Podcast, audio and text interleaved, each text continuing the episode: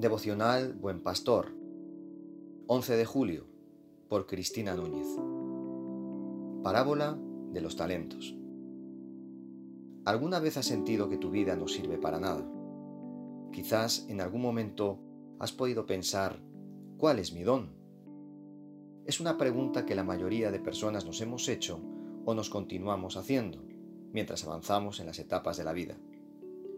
La tendencia siempre es compararse con otras personas, mejores que nosotros mismos, y empezar a escanear las habilidades de otros, olvidando lo que ya poseemos. Somos incapaces de tomar el riesgo y sacar a la luz nuestras habilidades.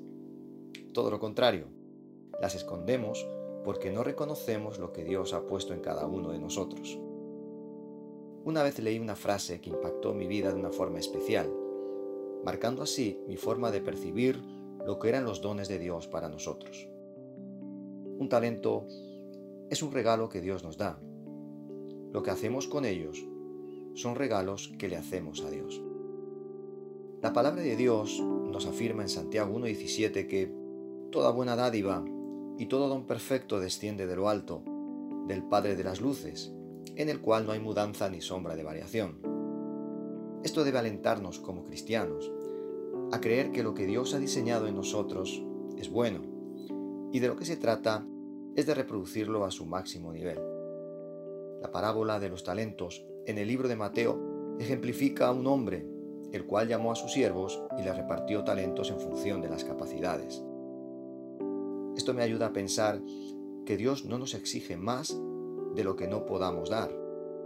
Él anhela que lo que nos da lo pongamos a su disposición habiéndolo antes multiplicado. Qué bonito es ver el desarrollo del crecimiento en otras personas. Qué bonito es trabajar para la expansión del reino de Dios. Qué bonito es ser partícipes de la obra de Dios.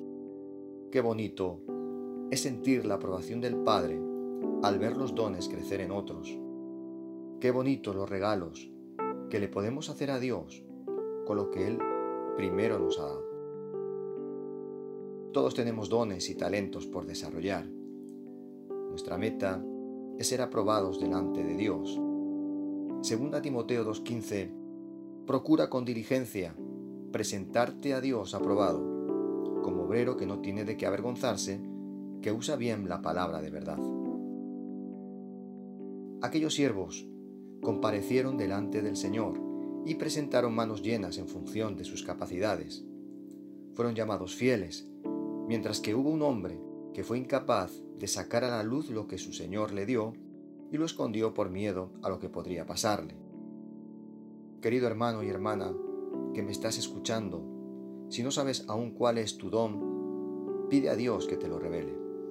Observa tu entorno y en qué áreas de tu vida crees que tienes más soltura, habilidades o destrezas una vez que las descubras, úsalas para engrandecer la obra de Dios.